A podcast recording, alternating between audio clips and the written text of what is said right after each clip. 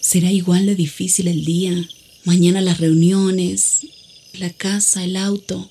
Estoy agotada.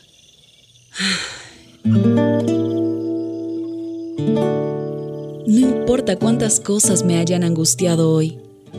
Me acercaré a Él porque Él tiene descanso para mi alma y mi mente. Cuando mi corazón está tranquilo, puedo escuchar su voz en quietud y confianza. Mi fortaleza está en descansar en Dios. Ven a descansar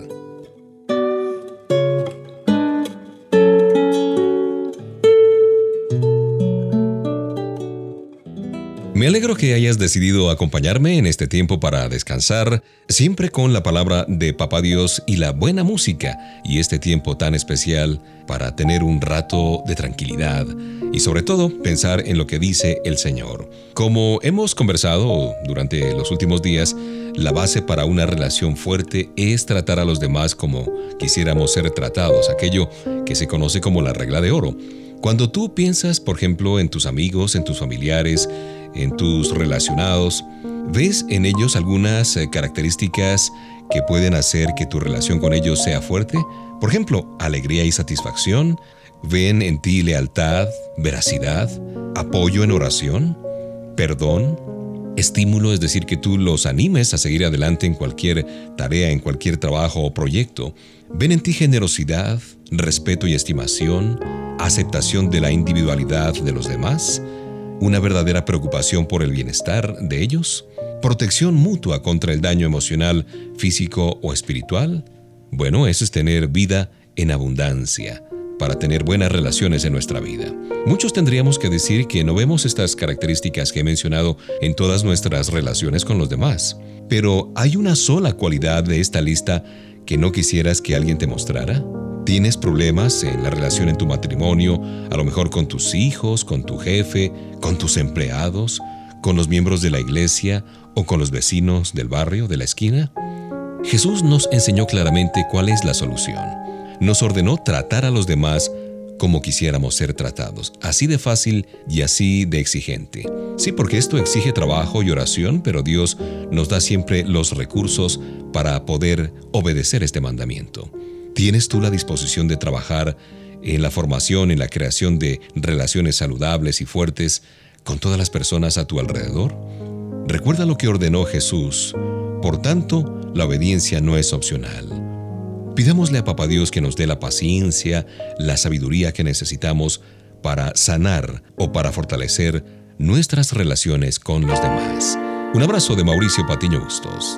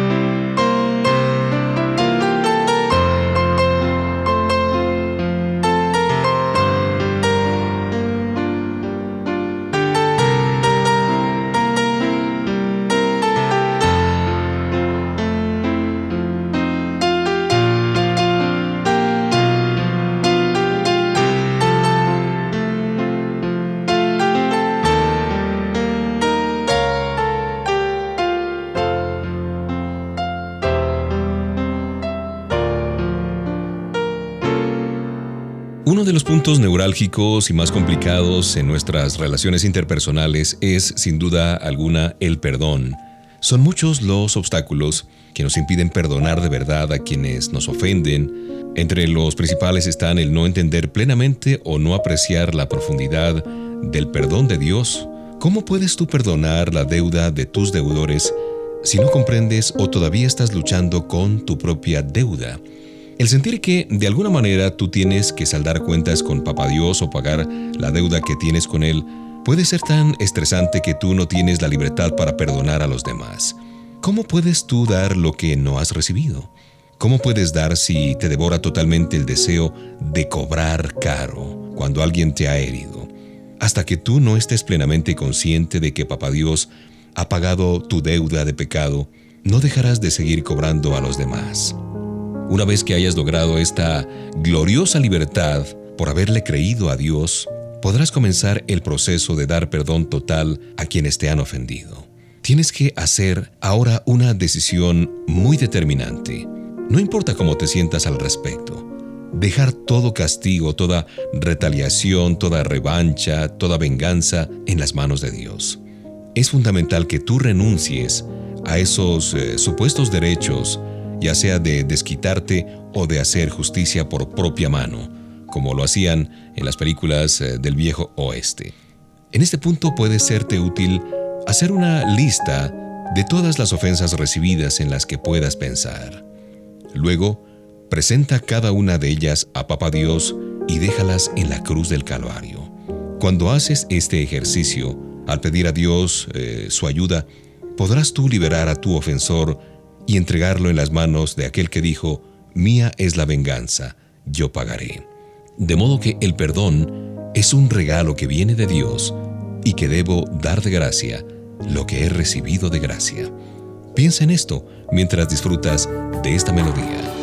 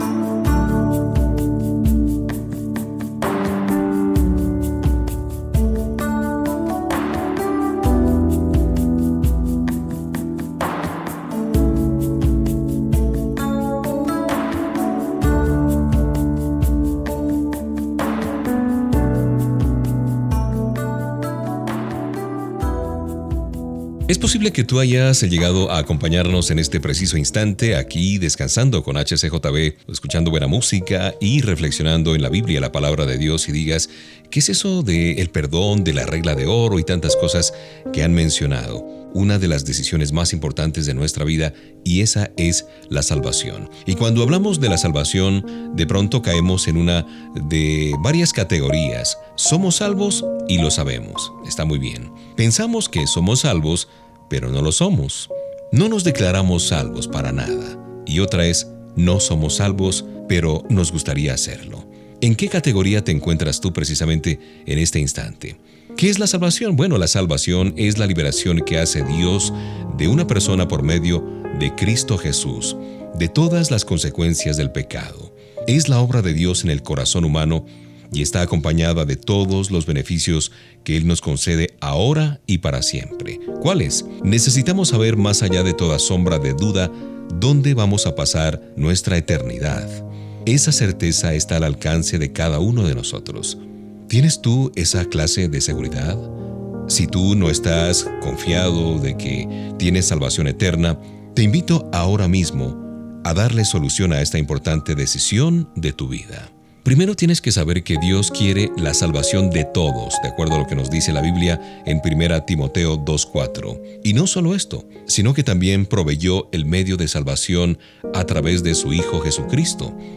Ese reconocido fragmento de la palabra de Dios de Juan 3:16, porque de tal manera amó Dios al mundo que ha enviado a su Hijo unigénito, para que todo aquel que en él cree no se pierda, mas tenga vida eterna. Él nos ha dicho que debemos creer en Jesucristo y confesarle delante de los hombres, según dice Romanos 10:10. Nuestro Papá Dios, nuestro Padre Celestial, es fiel para cumplir sus promesas. Si tú confías en Jesús como tu Señor y Salvador personal, Él te salvará de tu pecado y te dará la bienvenida a su familia. Tú tendrás vida eterna y Él ofrece gratis este regalo a todos los que crean en su Hijo. La pregunta es, ¿tú recibirás este regalo ahora mismo?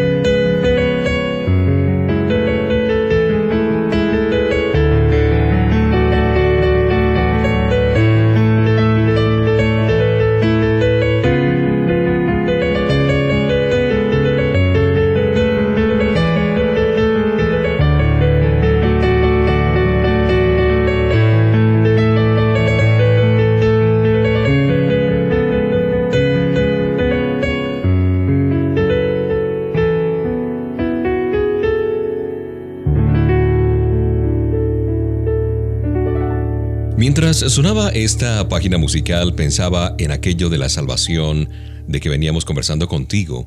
La palabra de Dios, la Biblia, nos dice que podemos estar absolutamente seguros de que somos salvos, pero muchos hijos de Dios, muchos cristianos, muchos creyentes son atormentados por las dudas. Y yo digo, ¿por qué esta incertidumbre? El pecado puede estimular algo dentro de nosotros que va minando nuestra fe. Y Satanás, el enemigo, dice, no me vengas con que eres salvo. Mira tu pasado, mira tu vida. Entonces ahí entra la duda. Otra causa de duda es las falsas enseñanzas. Algunas personas alegan que no hay manera de saber si uno es salvo o no. Otras enseñan que de algún modo podemos perder nuestra salvación. Pero la Biblia promete que podemos saber que tenemos vida y vida eterna y que la verdadera salvación es irreversible. Una tercera razón para las dudas en cuanto a nuestra seguridad, a nuestra salvación, es no creer en lo que dice la Biblia, la palabra de Dios. Ella promete que si tenemos a su Hijo, a Jesús, tenemos la vida eterna. ¿Podemos entonces creer o rechazar lo que Dios promete en su palabra? Otra razón es que nos concentramos en las emociones que van cambiando con rapidez. No, las emociones realmente no son confiables. Si la salvación se basa en los sentimientos, en las emociones, nunca sabríamos si un día somos salvos y al otro día no. Es más, los creyentes dudan a veces de su salvación porque de pronto se comparan con otras personas. Quita tus ojos de los demás y comienza a mirar arriba, a mirar a Jesús. Probablemente las pruebas, las tragedias nos hacen vulnerables a la duda, es cierto, cuando Satanás ve a un hijo de Dios desanimado o sufriendo físicamente, a menudo le lanza un ataque brutal, una batería completa de dardos, de balas, de cañones.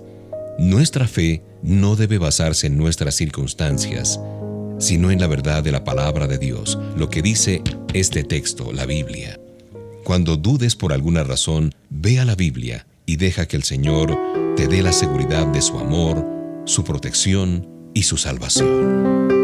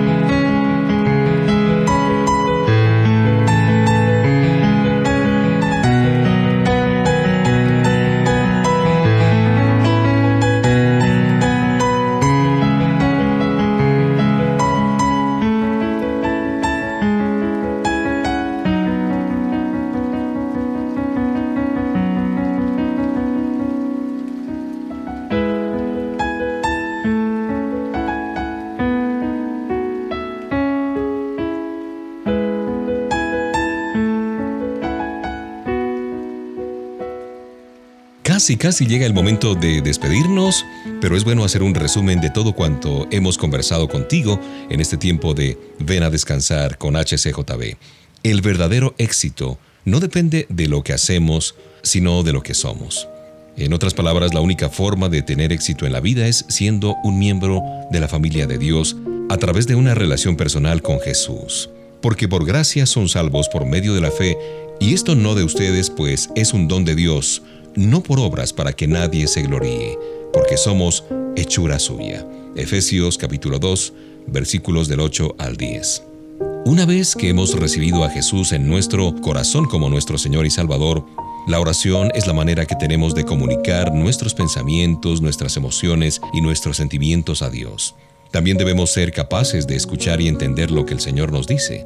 Esta debe ser una comunicación de doble vía pero muchas veces invertimos más tiempo hablando que escuchando. Dios nos habla principalmente por medio de la Biblia, de su palabra, también a través del Espíritu Santo que mora en nosotros. Él también puede comunicarse con nosotros a través de otras personas o de nuestras circunstancias, un programa, un podcast, en fin. Es maravilloso tener éxito en nuestro trabajo y en nuestras relaciones con los demás, pero ¿Cuánto tiempo estamos dedicando a la oración y al estudio aplicado de la palabra de Dios? Te animo a llevar una vida de oración a un nivel mucho más profundo. Cuanto más tiempo pases tú orando y estudiando la Biblia, más respuestas recibirás de Dios a través de su Espíritu. La medida más importante del éxito entonces es el beneficio espiritual que obtenemos de nuestra relación con Jesucristo. Si lo ponemos a Él en primer lugar, al concentrarnos en nuestra vida de oración, pues estamos haciendo una inversión eterna que nos producirá grandes dividendos. Esa es la medida de nuestro éxito, caminar con Jesús y ser obedientes.